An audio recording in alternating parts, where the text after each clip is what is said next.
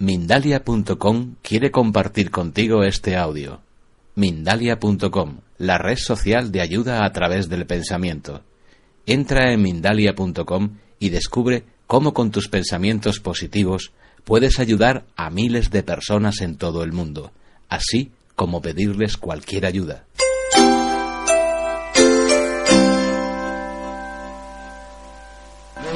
A todos y todas Bienvenidos de nuevo a otra conferencia.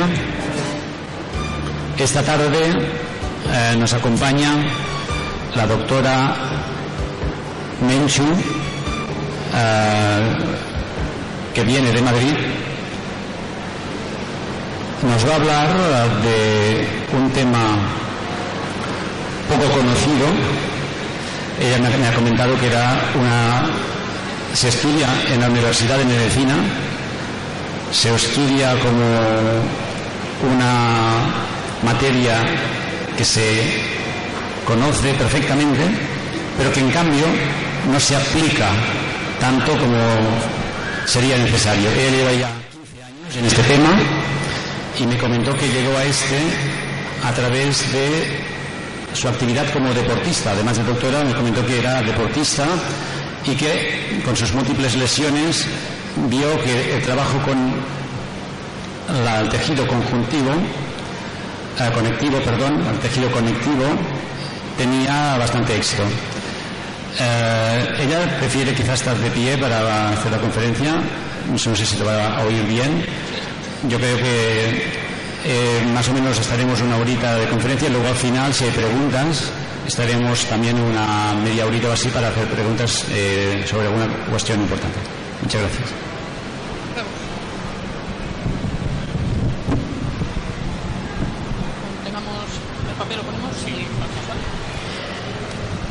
Hola, buenas tardes. Eh, vamos a hablar del tejido conectivo. El nombre es tejido conectivo o conjuntivo, algo, ambos términos son correctos y eh, bueno, vamos a entender un poquito de qué es este tejido y cómo funciona para poder eh, dar explicación a las patologías en medicina.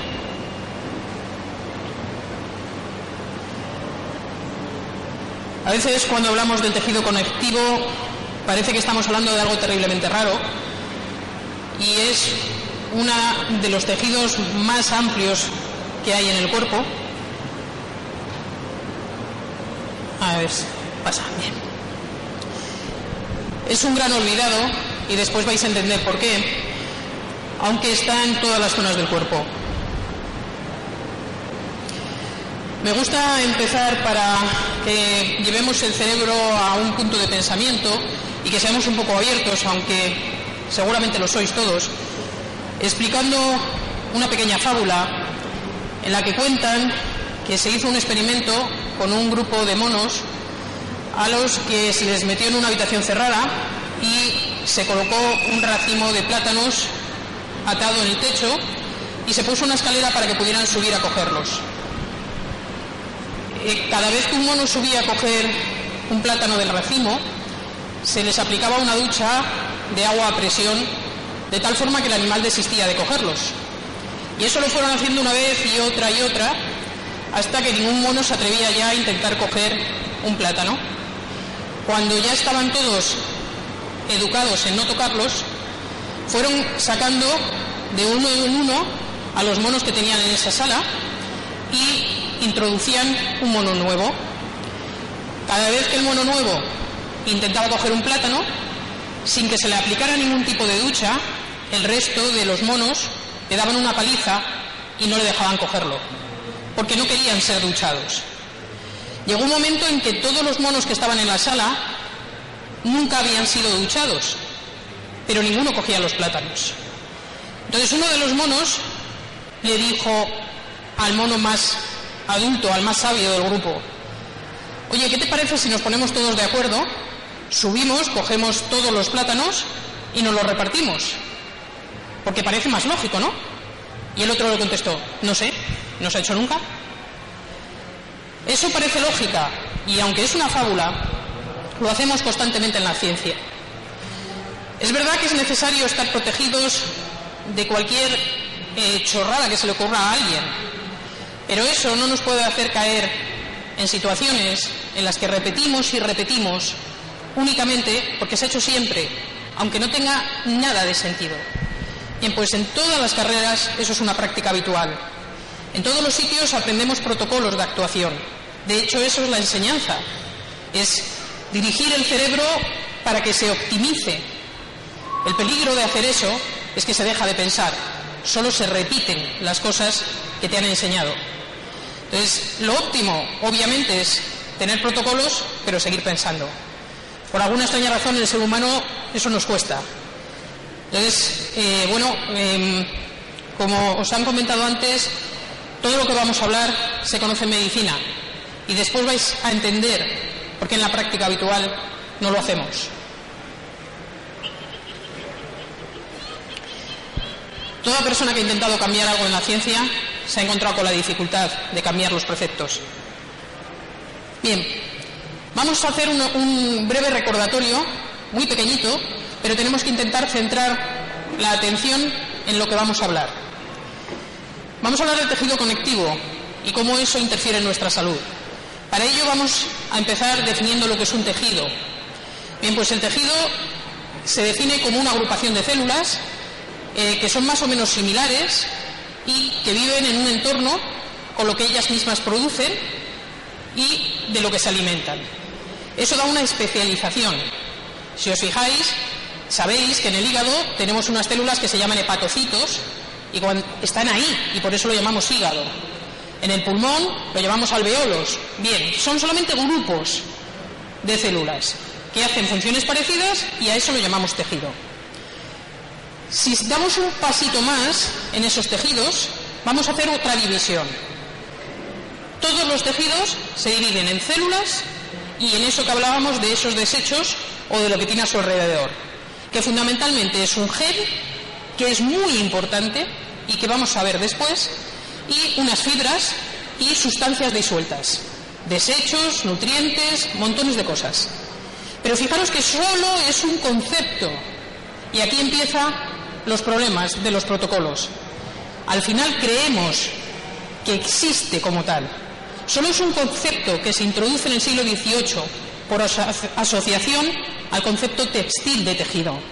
Y eso hace que sea mucho más fácil estudiar la composición del cuerpo. Pero realmente no es así. Estamos llenos de células, de un gel, de fibras, de sustancias y de bacterias. Somos un aglomerado de bacterias, muchas más bacterias que células.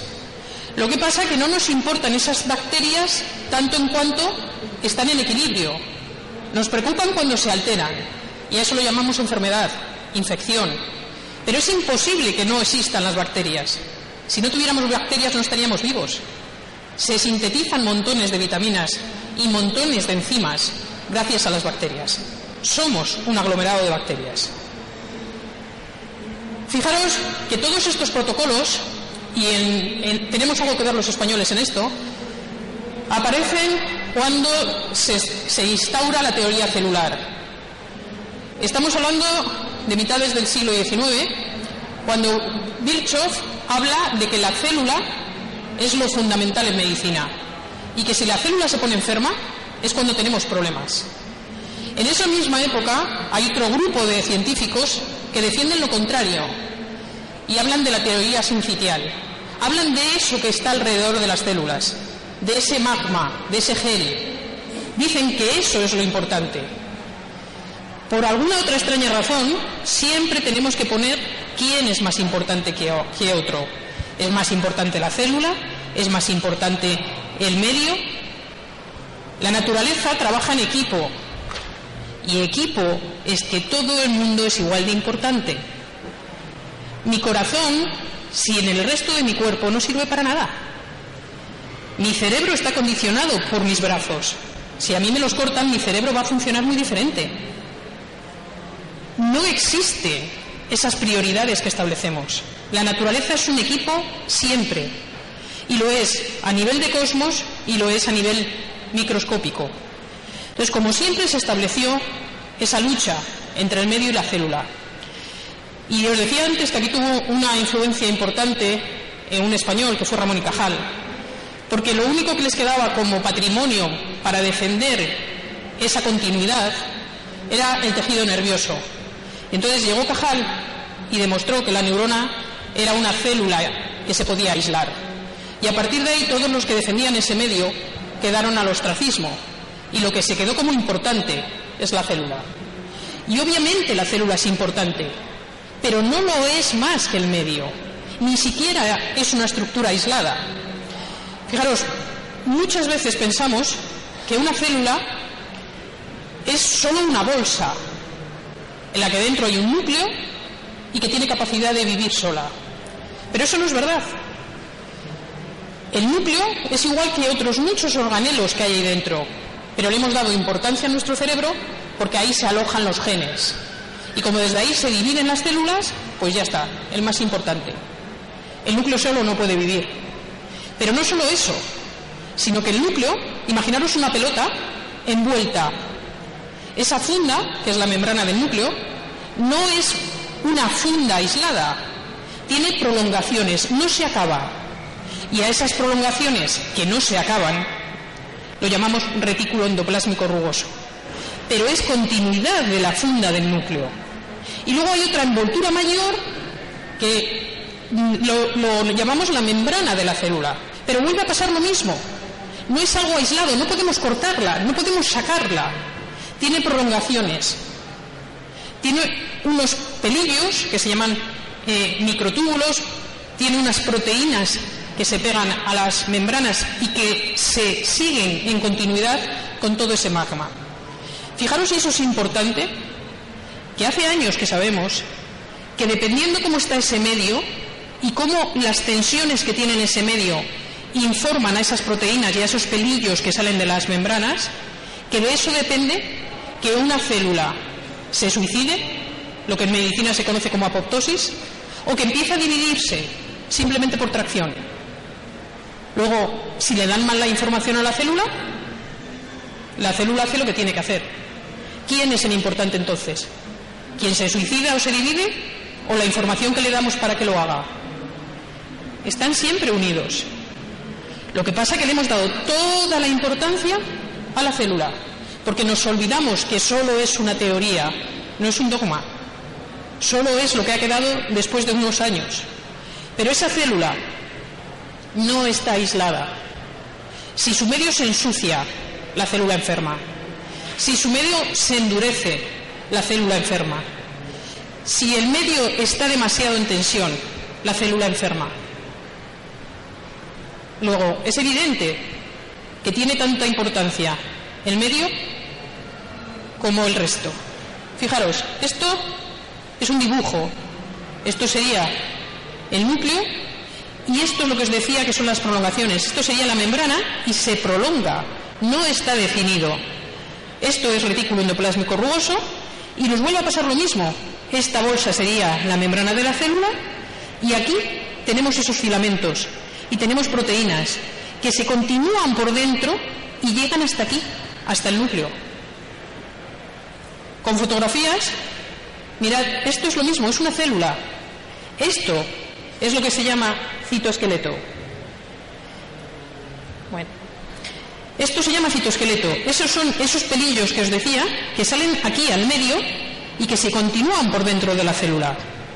Fijaros, cuando estos, estos pelillos, estos filamentos, el citoesqueleto, informa a la célula que hay mucha tensión fuera, y se han hecho experimentos en placas para poderlo demostrar, y se coge una célula aislada y se separa de al lado y se pone todo esto en tensión, el lenguaje que recibe la, la célula es que faltan células, que hay pocas en el medio. Y lo que hace es empezar a dividirse para que haya más células, porque faltan. Es un artefacto de información, pero ellas responden al estímulo. Si por el contrario las apretamos, aunque no haya ninguna célula nada más que ellas. La información que reciben es que son muchas. Y entonces empiezan a suicidar, porque hay demasiadas. No las hay en verdad, pero la información que reciben es esa. Luego, si trabajamos en el medio, las células cambian. Exactamente igual que el medio cambia dependiendo de lo que haga la célula, porque la célula va a echar aquí todo su metabolismo, todas sus sustancias de producción y va a recoger de ahí la alimentación. Y además es la célula la que va a producir el resto de fibras que hay por aquí en medio. Las produce ella y las produce más o menos dependiendo de la información que le llega. En la actualidad sabemos que dependiendo de los cambios de esa información, los genes se cambian. Eso es algo conocido en medicina hace mucho tiempo. Ahora está de moda hablar de la epigenética. Lo habréis oído. Esa genética que se modifica. Siempre hemos sabido que los genes solo son condicionantes, nunca determinantes. Si no, no habría evolución en la especie. Nos dan una información, heredamos una información, vivimos con ella, la transcribimos, la modificamos y pasamos información. Eso es la evolución. Y eso cambia dependiendo en el medio en el que vive la célula. Exactamente igual que nosotros cambiamos dependiendo de donde vivimos.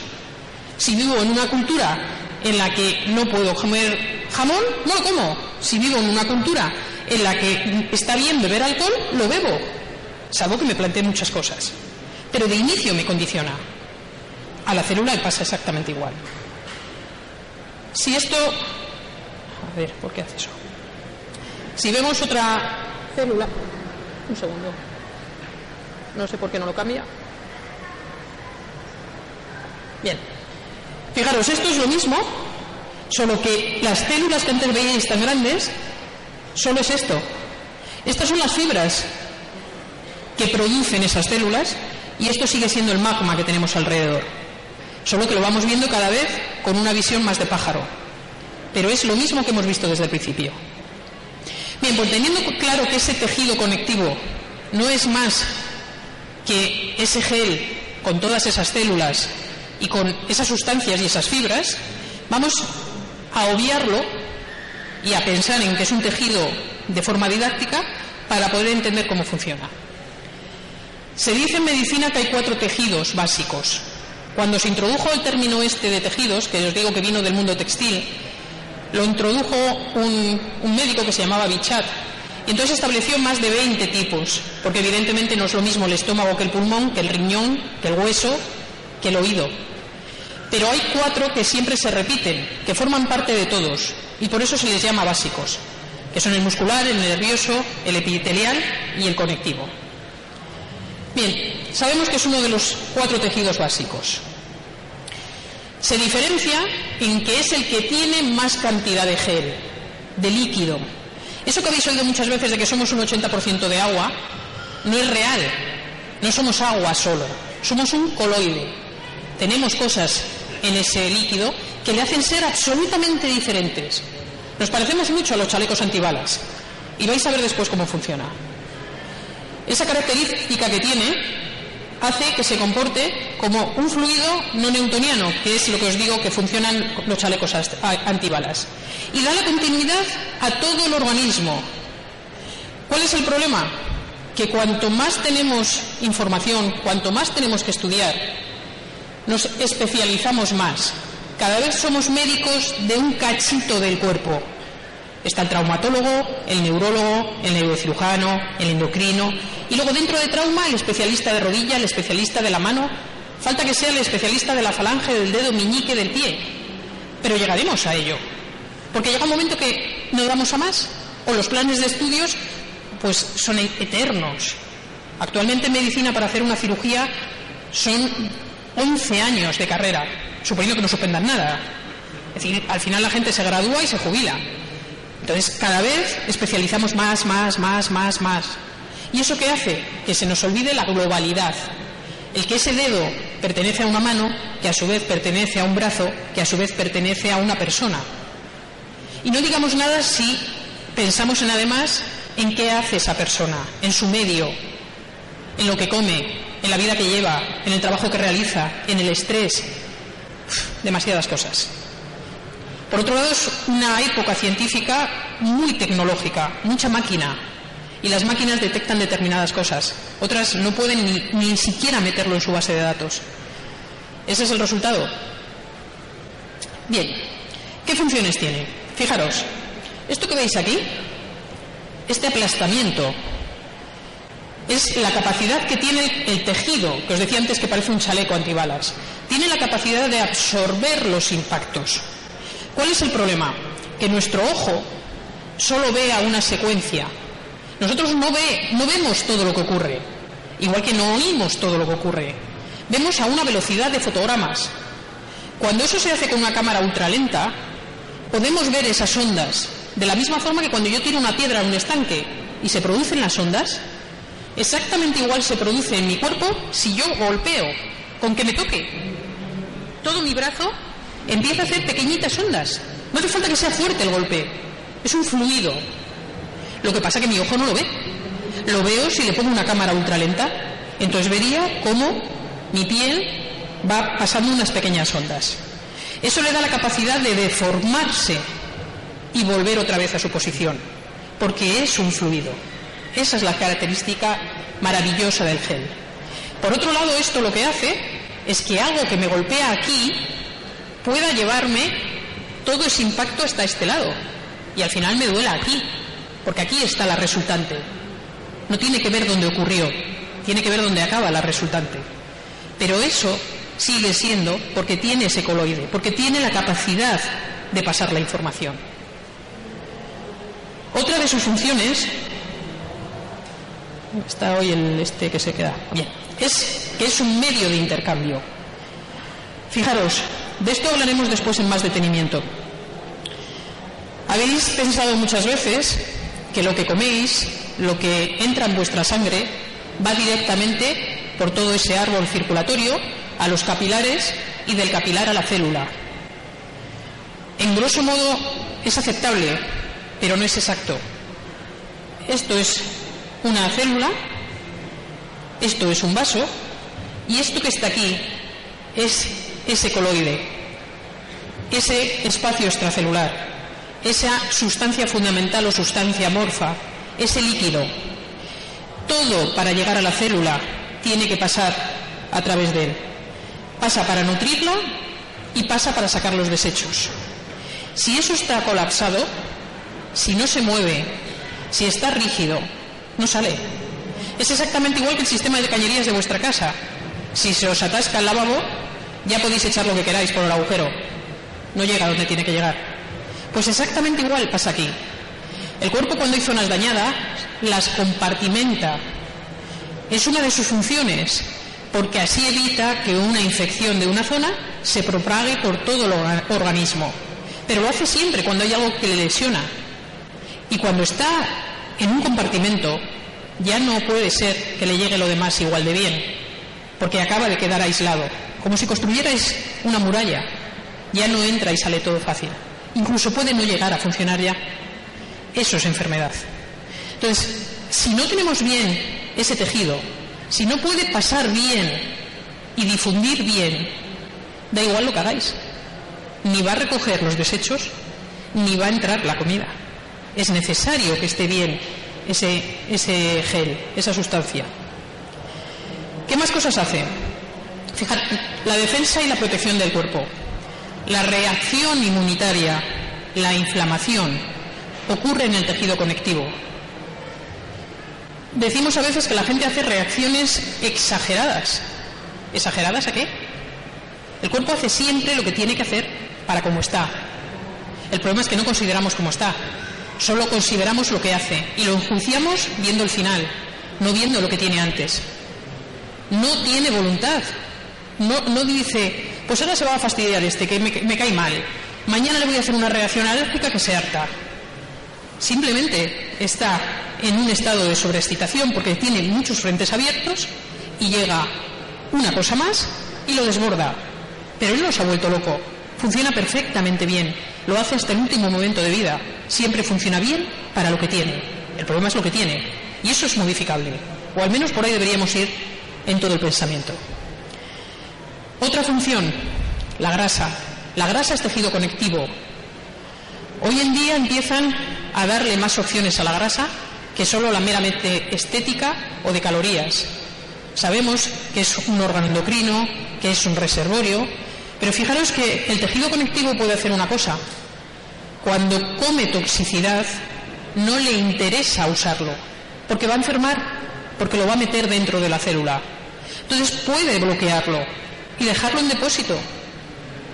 Lo deja ahí y que el resultado es que estéticamente tenemos michelines. Y eso es un juicio, pero para el cuerpo es perfecto. No me gusta lo que me das, es tóxico, lo cojo y lo guardo, no lo uso. ¿Por qué? Porque me va a matar, no lo quiero. Que es feo. ¿Y a mí qué?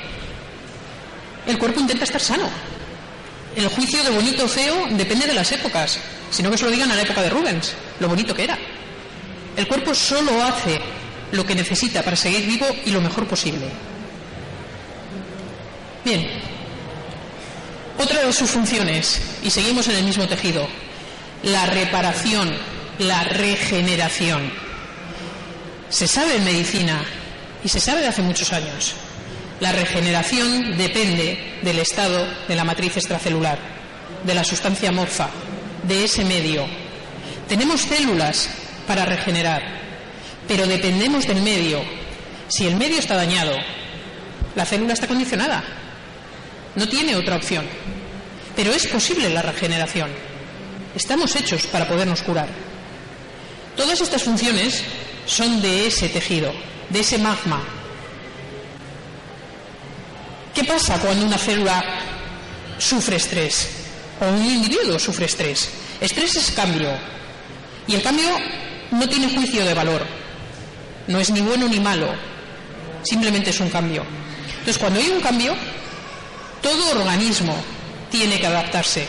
Absolutamente todos. Si no te adaptas, te terminas agotando. Me podréis decir, vale, pues yo no quiero ese cambio y voy a luchar contra él. Vale, bien, lucha. ¿Cuánto tiempo? ¿Un año? ¿Dos? ¿Cinco? ¿Diez? ¿Quince? ¿Cincuenta? ¿Cien? En algún momento te cansarás. Agotarás las reservas. Te dañarás. Y al final, mueres. No es posible. Hay que adaptarse al cambio del medio. Siempre. Eso es la supervivencia, la evolución. Cuando ese medio cambia muy bruscamente y la célula no puede, pues no le queda otra. Se muere. Pero siempre es una adaptación. Siempre. Aparte de ese cambio que puede ser más o menos grande, depende de cómo estuviera antes el medio. Por eso antes, cuando una persona vive una situación, no tiene siempre la misma respuesta. En las mismas familias puede haber situaciones de estrés, o emocionales, o económicas, o como queráis, y cada miembro de la familia va a desarrollar cosas diferentes o ninguna. Y lo que ocurre es lo mismo, pero no se vive de la misma forma, ni cada persona tiene las mismas reservas, ni la misma saturación en su tejido previamente. Luego todo eso van a ser cosas que condicionen a que una célula se pueda cambiar o no. Pero entender que cualquier célula que está en el cuerpo está adaptada a su medio y todo el medio que rodea a una célula está relacionado con ella. Si no es así, tiene que suicidarse, porque no puede vivir en el medio. Entonces, se abre una vía de pensamiento. Os decía antes con las teorías celulares. No todo es célula, célula, célula, célula. Es célula y medio. Si llevamos el medio al equilibrio, esa célula que se ha adaptado a un medio enfermo y se ha enfermado, si yo soy capaz de poner un medio sano otra vez, la célula enferma vuelve a tener solo dos opciones. O se suicida, que es una buena opción, porque desaparece una célula enferma, o se adapta al medio equilibrado, es decir, se pone sana. Perfecto. Otra cosa es la complejidad que tenga poner ese medio equilibrado. Pero funciona así. Si no somos capaces de poderlo hacer, bien, hay que admitir nuestras limitaciones. Pero siempre ocurre así. Bien, os decía antes que la inflamación es del tejido conectivo. De las muchas funciones que habéis visto, fijaros que la inflamación es la primera respuesta ante cualquier agresión. Cualquier agresión es cualquier agresión, del tipo que queráis. La inflamación puede ser o no visible. Vosotros podéis ver líquido retenido, extravasado, y eso está por edema o está tumefacto. Y podéis moverlo porque puede no ser apreciable, pero ocurre en el tejido. Entonces, siempre se va a defender de una agresión. Obviamente eso significa que todo proceso inflamatorio supone que hay una agresión. Si no, no podría tener respuesta al cuerpo. Y la función es acabar con la agresión. Para eso se inflama, para aniquilar el agente que le, daña, para compartimentarlo y dejarlo ahí bloqueado y para acabar curando la zona. Lo hace para estar bien, como siempre no sabe hacerlo de otra forma. ¿Qué puede originar la inflamación? Cualquier cosa. Por supuesto, infecciones, traumatismos, muerte de tejidos, cuerpos extraños, reacciones inmunológicas, obviamente emociones, cualquier tipo de energía que interfiera en, el campo. Cambia el medio, porque la energía no es más que algo que se introduce en un medio y que va a modificarlo. Movimientos moleculares, reacciones bioquímicas. ¿Qué más da? Ponedle el nombre que queráis. Pero si es agredido, va a hacer inflamación. Esto es un capilar sanguíneo. Hay varios tipos de capilares. Entonces va a poder sacar el líquido por estos poros y por ahí va a sacar los nutrientes. Fijaros, los capilares, que son los que llevan todos los nutrientes a las células, a ese espacio cercano a las células, se llaman capilares porque son finísimos, como un cabello, y por ahí tienen que pasar todas las situaciones. Estos capilares son diferentes dependiendo en el órgano que estén pueden estar continuos, pueden tener agujeritos y se llaman fenestrados, o pueden tener esa membrana que los rodea también agujereada y se llaman sinusoides. ¿Por qué están hechos? Pues porque tienen que facilitar más o menos paso de sustancias dependiendo de dónde van. ¿Dónde vamos a tener los que tienen los agujeros mayores? En órganos que necesitamos que pase mucha sangre, como es el riñón, como es el hígado. Por eso decimos que son filtros que se ensucian fácilmente, porque pasan muchas más sustancias, porque tienen poros mayores. Si vosotros en casa cogéis un colador de diferente textura, se quedarán muchas más cosas dependiendo del agujero que tengáis en el colador o pasarán. Bueno, pues es lo que hace, usar agujeros mayores para dejar pasar más cosas donde necesita que eso entre para seleccionar para el resto del organismo. Entonces, dependiendo de cómo están esos agujeros, va a salir más o menos sustancias. ¿Qué pasa cuando hay inflamación? Que se liberan muchas sustancias químicas que cambian el tamaño de esos agujeros. Entonces, si yo estoy en inflamación, estoy en lucha, estoy en respuesta a una agresión, esos agujeritos se hacen más grandes. Y entonces permito que pasen sustancias que no deberían pasar a determinadas cosas. Fijaros, ese dibujo que os he puesto antes, en el que estaba la nutrición con el espacio extracelular para llevar la sangre a las células, si pasa más de lo que deberían, es decir, he aumentado los poros del colador, van a pasar sustancias más gordas de las que deberían pasar. Y como no pueden traspasar la membrana celular, se van a quedar dentro de ese coloide. Entonces empiezo a ensuciar ese espacio. De hecho, se llama un basurero, y de hecho el organismo lo tiene para neutralizar el pH. Hay tres sistemas en el cuerpo para controlar el pH. La respiración, el riñón y el tejido conectivo. Porque es donde están disueltos el bicarbonato. Entonces cuando tenemos mucha alteración de pH, ya se encarga ahí de neutralizarla. Porque es el basurero. ¿Cuál es el problema? Que cuando estoy cambiando y haciendo un basurero, las células tienen un medio alterado y entonces van a enfermar porque se tienen que adaptar.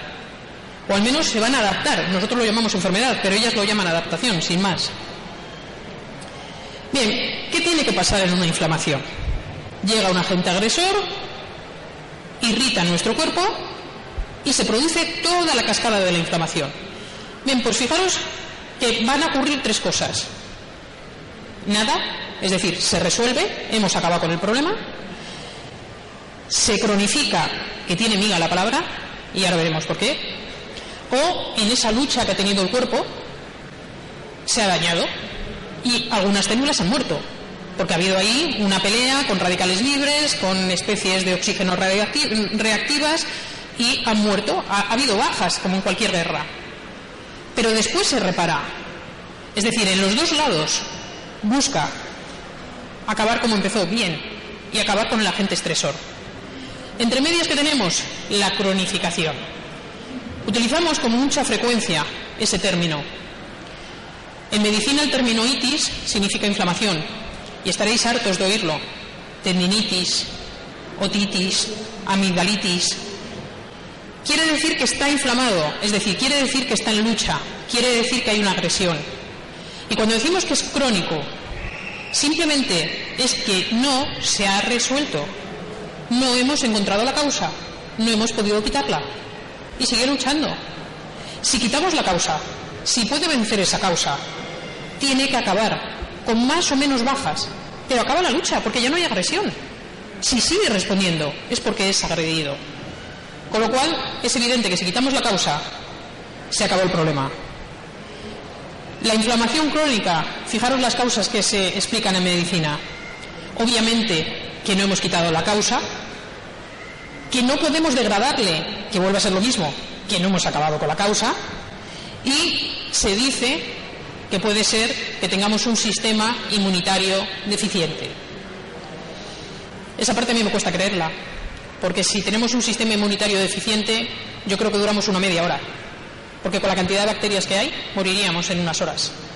Otra cosa es que mi sistema inmunitario esté en 300 batallas. Imaginaros que hacemos ahora una red de conexiones por SMS o por WhatsApp o por lo que queráis.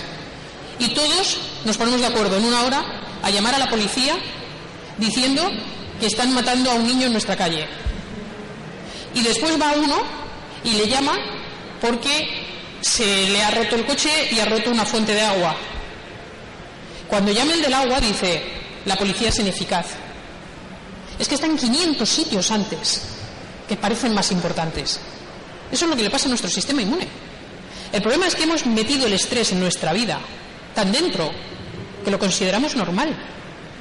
Y hay un problema, porque la diferencia entre normal y frecuente es clara, el límite es nítido. Puede ser que nuestra forma de vida tenga un estrés frecuente, pero no es normal. Si damos normalidad al estrés, estamos haciendo que parezca que nuestro sistema inmunitario es deficiente, pero no lo es. No olvidéis eso. Bien, una vez que entendemos cómo reacciona nuestro cuerpo, vamos a ir a esa reparación y a esa regeneración. Depende de la matriz extracelular, depende de ese gel, depende de ese medio. Esa sustancia fundamental va a ser lo que va a poder modificar. Fijaros, os decía antes, tenemos un medio, imaginaros ese gel en el que tenemos las células.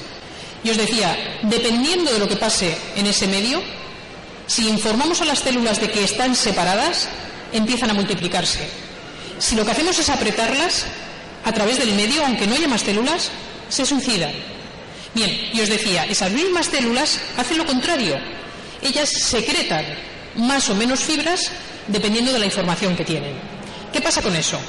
Que si a mis células les informan de que hay mucha tensión, empiezan a poner muchas fibras, muchas, muchas, muchas, muchas, muchas, para que la cuerda sea más gorda, para que pueda aguantar. Y entonces puedes tirar lo que quieras. Yo aguanto.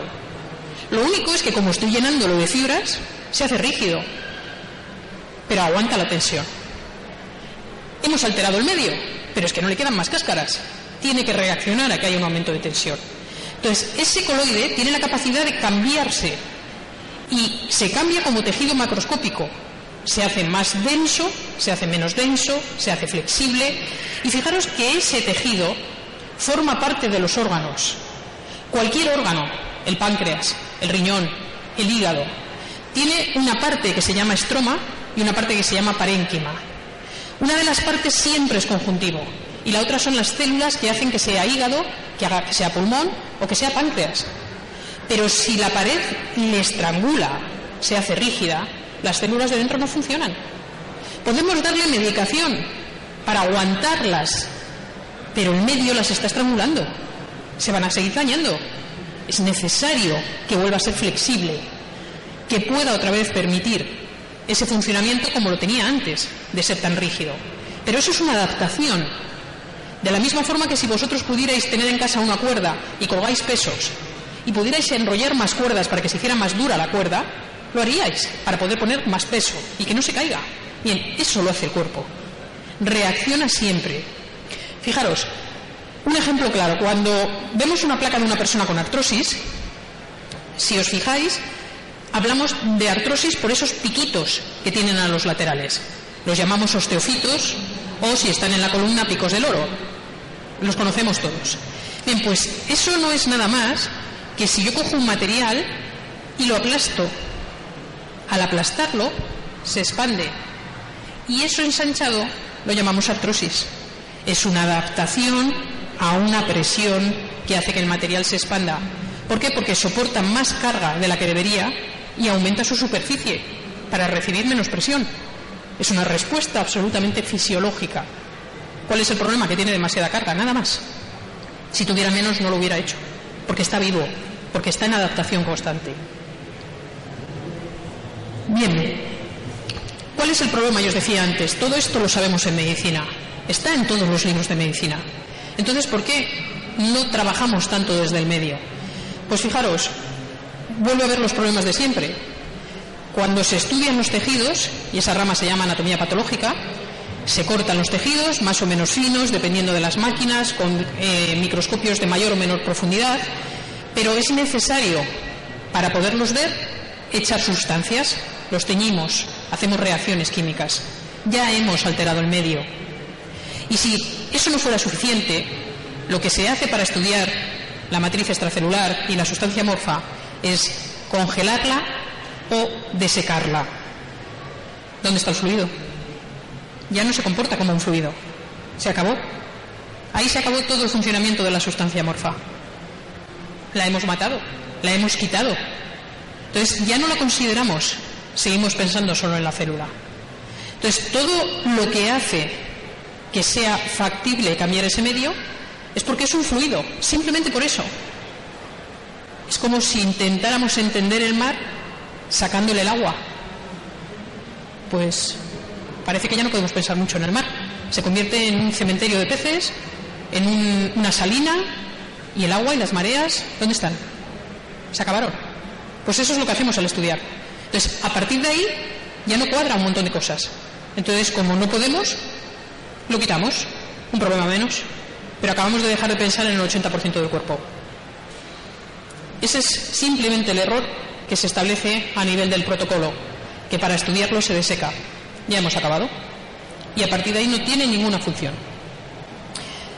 Fijaros, toda esa movilidad que tiene el cuerpo, ese cambio de un sitio a otro de las fuerzas que soporta, esa modificación de adaptación, es un sistema lleno de nutrientes, lleno de celulitas que reaccionan constantemente al medio, comen, expulsan, se cambian, se hacen rígidos, no se hacen rígidos, y eso gasta energía.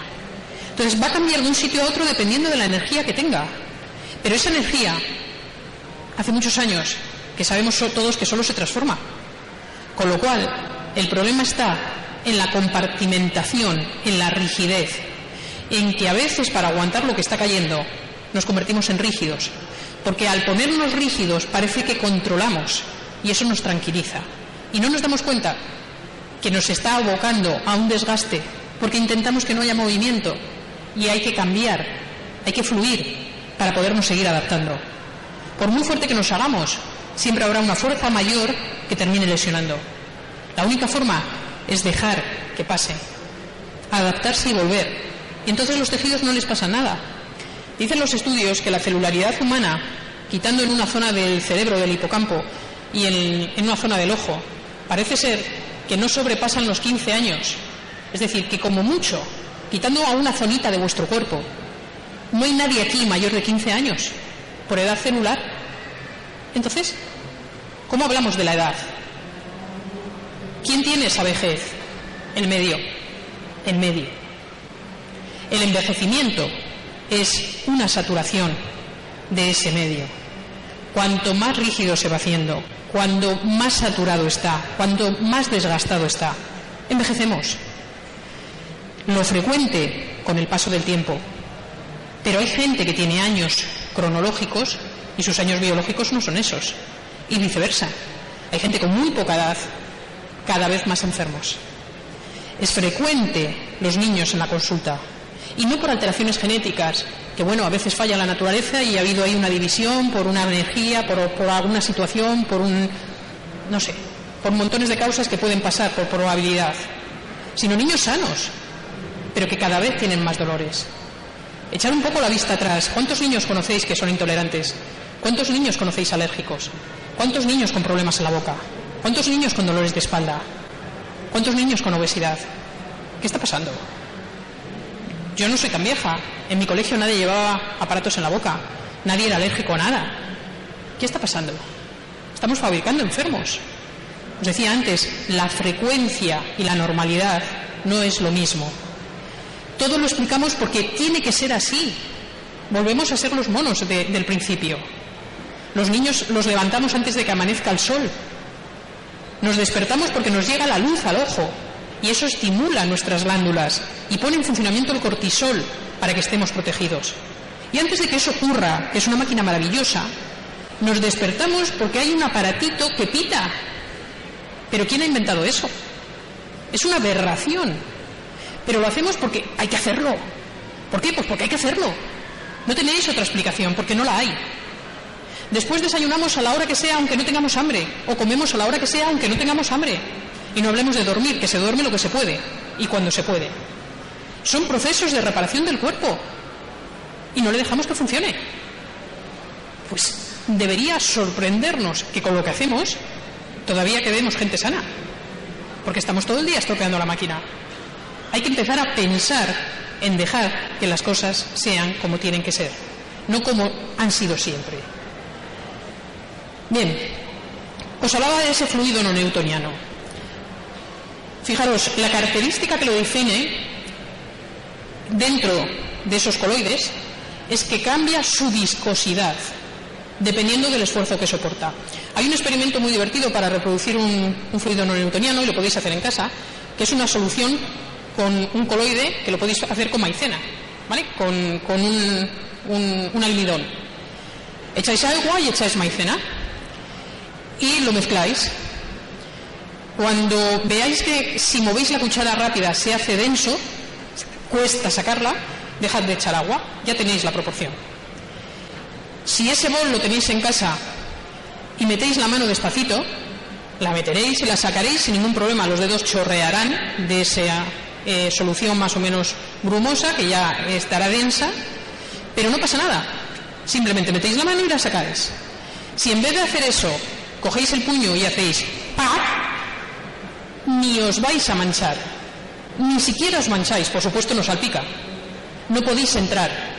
Ese es el fluido de los chalecos antibalas. Los fluidos no newtonianos. De eso estamos hechos. Estamos hechos para no ser agredidos. Si esa misma solución que habéis hecho con maicena la metéis en una bolsita de estas de cierre y metéis un huevo fresco dentro, tirarlo al aire. No pasa absolutamente nada. Salvo que se rompa la bolsa, claro, entonces sí, porque sale la maicena. Pero si la cerráis bien, podéis tirarla de la altura que queráis. No pasa nada. Nada. El huevo sale indemne. No se rompe. Está protegido por el medio. ¿Cuál es el problema? Que si ese medio cada vez es más rígido, llega un momento a que él estalle al huevo. Pero si simplemente lo tiráis, lo podéis tirar cuantas veces queráis, porque él vuelve a cambiar su composición otra vez al equilibrio. Nunca le romperá. Eso es lo que protege nuestras células. Esos son los, fluidos no newtonianos. Entonces, ¿qué va a hacer? Cambiar su composición y hacerse cada vez más viscoso. Fijaros, imaginaros que esto es la bolsa que, que está aguantando al huevo. Recibe un impacto y cambia su viscosidad. Recibe más impactos y cambia la viscosidad y empieza a no poder disiparlo porque aquí empieza a alterarse mi medio. Entonces, como no puedo resolverlo, ¿qué hago? Una cicatriz. Y, mi chaqueta hace esto, hace una costura. No pasa nada. Ha cambiado simplemente. ¿Cuál es el problema? Que cuando yo mueva el hombro, tira de la chaqueta, de la camiseta de abajo. Si yo suelto la chaqueta, la camiseta, si yo subo el hombro, no pasa nada. Si aquí le meto una pinza, cuando yo subo, tira de abajo. ¿Vale? Todos hemos probado ponernos una camiseta o un traje que nos ciñe. Tiras de un lado y se mueve entero. Vale, pues si yo tengo aquí una adherencia y levanto el brazo, es muy probable que lo que me duela sea esto, no esto. ¿Por qué tengo aquí un dolor? Empezarán a buscar las lumbares, empezarán a buscar la cadera. Es el hombro. Simplemente se ha adaptado. Porque es un fluido y puede pasar las tensiones a otra zona. De hecho, es lo que hace. intenta no dañar. El problema es cuando ya está tan colapsado que ya no le queda por dónde pasar. Pero dibujar vectores simplemente son vectores y entra otro y le cambia de posición y entra otro y le cambia de posición y al final llega una resultante que duele. Pero ese no es la causa, ese solo es uno más. ¿Cuál es el problema? En la práctica habitual, que la carrera de medicina se traduce desde la química. Pensamos en sustancias, se nos olvida pensar en física. Cualquier sustancia tiene electrones, tiene carga, es física.